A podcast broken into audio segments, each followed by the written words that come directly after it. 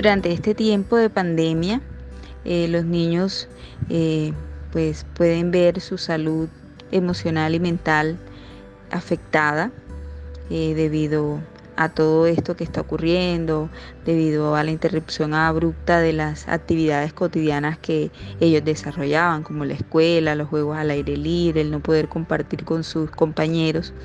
Eh, son situaciones que de alguna manera pueden eh, afectar la salud emocional y mental de nuestros niños. Entonces voy a dar unas recomendaciones muy puntuales para los padres, para los adultos, para los cuidadores, eh, para poder pues eh, cuidar la salud emocional y mental de nuestros niños. Entonces hay que dar muestras de cariño. Es importante que se sientan amados, que se sientan seguros.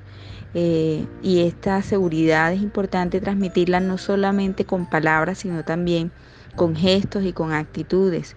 Eh, que ellos vean a partir de nuestro comportamiento eh, eh, comportamientos y actitudes que le transmitan a ellos precisamente esa seguridad de que las cosas van a cambiar, de que toda esta situación va a mejorar.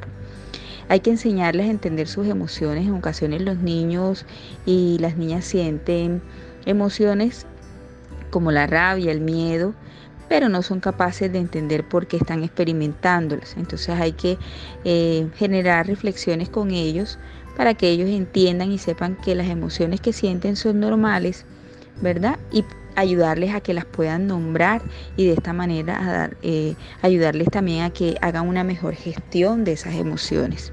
Hay que establecer límites, eh, aunque es fundamental entender las emociones que ellos sienten, eh, es importante colocar límites, saber decirles que no.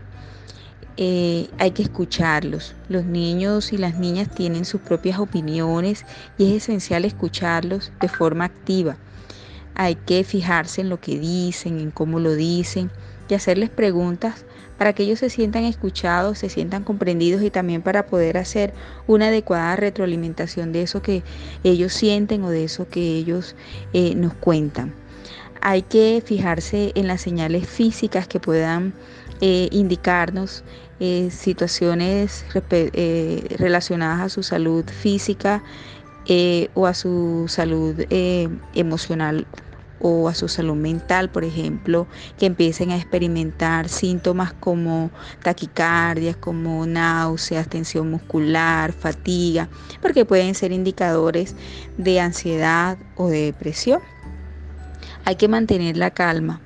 Aunque es complicado, a veces es esencial mantener la calma, evitar en todo tiempo estarlo gritando, ¿verdad? Entonces es más bien intentar empatizar con ellos, ser firmes, pero ser empáticos y ser afectuosos. Eh, hay que pasar mayor tiempo con los niños y con las niñas.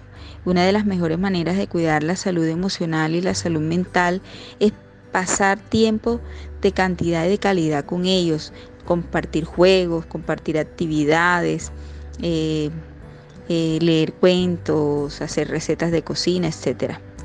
Hay que generar confianza. Cuando uno trabaja en generar un ambiente de confianza, pues eh, es más fácil fácil que el niño nos cuente eh, cosas que le están pasando, cosas que están sintiendo y nosotros poder pues ayudarlo a tiempo y darle una adecuada explicación y una adecuada orientación para poder eh, superar sus problemas.